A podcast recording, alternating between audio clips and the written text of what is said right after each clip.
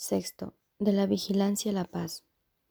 Aunque solo puedes amar a la filiación como una sola, la puedes percibir como fragmentada, mas es imposible ver algo en alguna parte de ella y no atribuírselo a toda ella.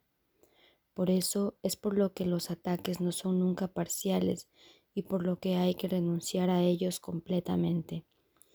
Si no se renuncia a ellos completamente, no se renuncia a ellos en absoluto.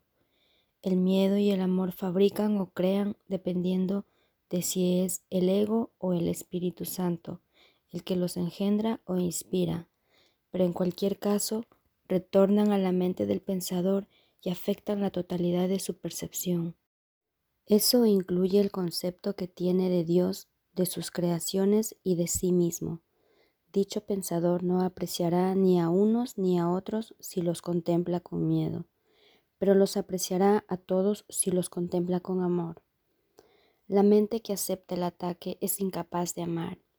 Ello se debe a que cree que puede destruir el amor, lo cual quiere decir, por lo tanto, que no comprende lo que éste es. Si no comprende lo que es el amor, no se puede percibir a sí misma como amorosa. Esto hace que pierda su conciencia de ser, da lugar a sentimientos de irrealidad y lo que resulta de ello es una confusión total. Tu pensamiento ha dado lugar a esto debido a su poder, pero puede también salvarte de ello porque su poder no lo creaste tú. Tu capacidad para dirigir tu pensamiento de acuerdo con lo que elijas es parte de ese poder. Si no crees que puedes dirigirlo, es que has negado que tu pensamiento tenga poder y, por lo tanto, has hecho que sea impotente en tu pensamiento. El ingenio del ego para asegurar su supervivencia es enorme, mas dicho ingenio emana del mismo poder de la mente que el ego niega. Esto quiere decir que el ego ataca lo que lo sustenta, lo cual no puede sino producir gran ansiedad. Por eso es por lo que el ego jamás reconoce lo que está haciendo. Es perfectamente lógico, pero a todas luces de mente, pues para sustituir el ego se nutre de la única fuente que es totalmente adversa a su existencia.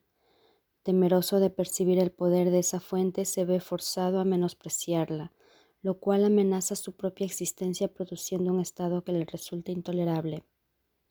Prosiguiendo de manera lógica, aunque todavía demente, el ego resuelve este dilema completamente descabellado de un modo igualmente descabellado.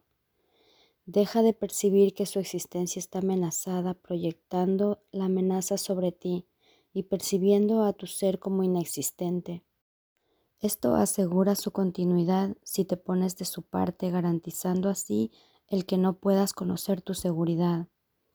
El ego no puede permitirse saber nada. El conocimiento es total y el ego no cree en totalidades. En este descreimiento estriba su origen y aunque el ego no te quiere, le es fiel a sus propios antecedentes y engendra tal como fue engendrado. La mente siempre se reproduce tal como fue producida.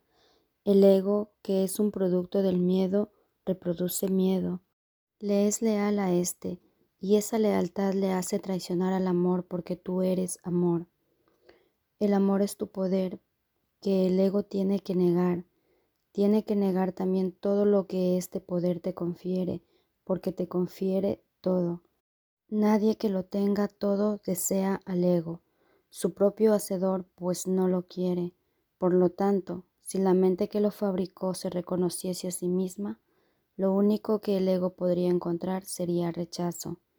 Y si esa mente reconociese a cualquier parte de la afiliación, se reconocería a sí misma. El ego, por consiguiente, se opone a toda muestra de aprecio, a todo reconocimiento, a toda percepción sana, así como a todo conocimiento. Percibe la amenaza que todo ello representa como una amenaza total, porque sospecha que todos los compromisos que la mente contrae son totales. Forzado, por lo tanto, a separarse de ti, está dispuesto a unirse a cualquier otra cosa, pero no hay nada más la mente, no obstante, puede tejer ilusiones y si lo hace, creerá en ellas, porque creyendo en ellas fue como las tejió. El Espíritu Santo desvanece las ilusiones sin atacarlas, ya que no puede percibirlas en absoluto. Por consiguiente, no existen para Él. Resuelve el aparente conflicto que éstas engendran, percibiendo cualquier conflicto como algo sin sentido. He dicho anteriormente que el Espíritu Santo percibe el conflicto exactamente como es, y el conflicto no tiene sentido. El Espíritu Santo no quiere que entiendas el conflicto, quiere, no obstante, que te des cuenta de que, puesto que el conflicto no tiene sentido, no es comprensible. Como ya te dije anteriormente, el entendimiento suscita aprecio y el aprecio suscita amor. El amor es lo único que se puede entender, ya que solo el amor es real y por lo tanto solo el amor tiene sentido. Si tuvieras presente lo que el Espíritu Santo te ofrece, no podrías mantenerte alerta excepto en favor de Dios y de su reino. La única razón por la que te puede resultar difícil aceptar esto es porque tal vez aún creas que hay algo más. Las creencias no requieren vigilancia a menos que estén en conflicto. Si lo están, es que hay elementos conflictivos en ellas que han desencadenado un estado de guerra haciendo que sea imprescindible mantenerse alerta. Cuando se está en paz no es necesario estar alerta. El estado de alerta es necesario contra las creencias que no son ciertas y el Espíritu Santo nunca lo habría solicitado si tú no hubieses creído lo falso. Cuando crees en algo, haces que sea real para ti. Cuando crees en lo que Dios no conoce, tu pensamiento parece contradecir al suyo y eso hace que parezca que lo estás atacando. He señalado repetidamente que el ego cree que puede atacar a Dios y trata de convencerte de que eso es lo que tú has hecho. Si la mente no puede atacar, el ego con perfecta lógica arriba a la conclusión de que tú no puedes ser otra cosa que un cuerpo.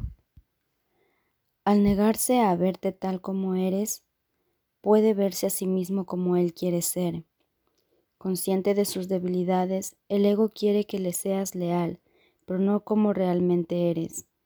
Desea, por lo tanto, involucrar a tu mente en su propio sistema ilusorio, ya que de otra manera la luz de tu entendimiento lo desvanecería.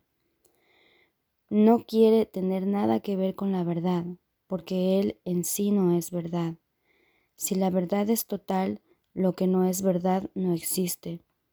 Tu compromiso con cualquiera de esas dos posibilidades tiene que ser total. La verdad y lo falso no puede coexistir en tu mente sin dividirla. Si no pueden coexistir en paz y si lo que quieres es estar en paz, tienes que abandonar por completo y para siempre la idea de conflicto. Esto requiere que te mantengas alerta mientras no te des cuenta de lo que es verdad Mientras sigas creyendo que dos sistemas de pensamiento completamente contradictorios pueden compartir la verdad, es obvio que tienes que mantenerte alerta. Tu mente está dividiendo su lealtad entre dos reinos y tú no te has comprometido completamente con ninguno de ellos. Tu identificación con el reino de Dios es incuestionable y solo tú pones en duda este hecho cuando piensas irracionalmente. Lo que tú eres no lo establece tu percepción ni se ve afectado en modo alguno por ella. Cualquier problema de identificación, independientemente del nivel en que se perciba, no es un problema que tenga que ver con hechos reales. Es un problema que procede de una falta de entendimiento, puesto que su sola presencia implica que albergas la creencia de que es a ti a quien le corresponde decidir lo que eres.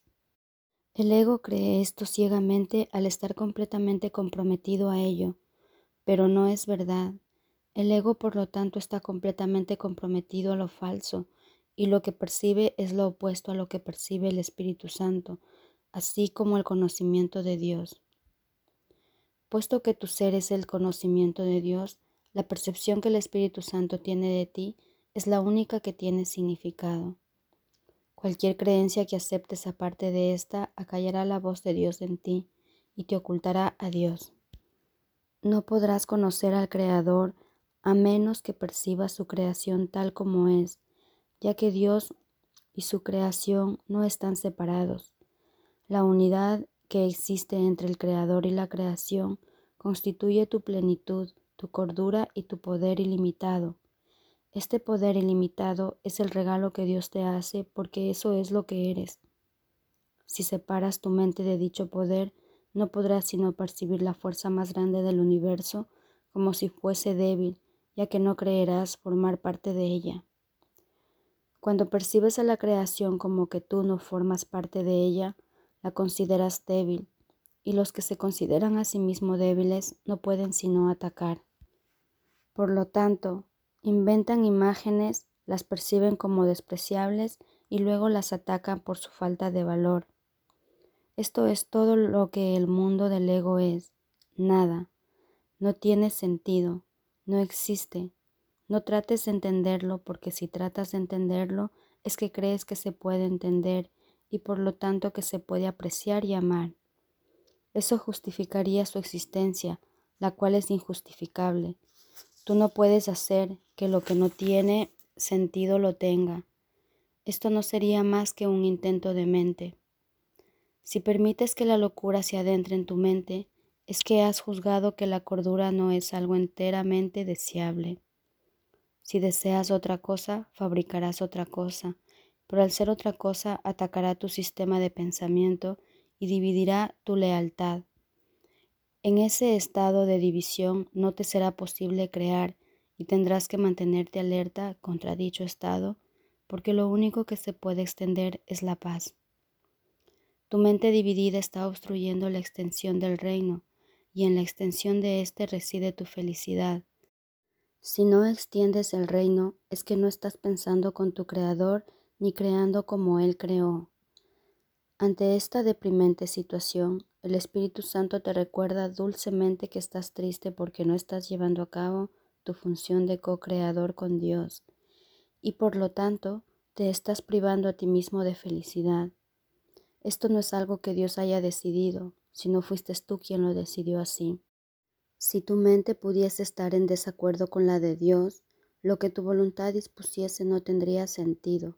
Sin embargo, puesto que la voluntad de Dios es inalterable, no es posible ningún conflicto de voluntades.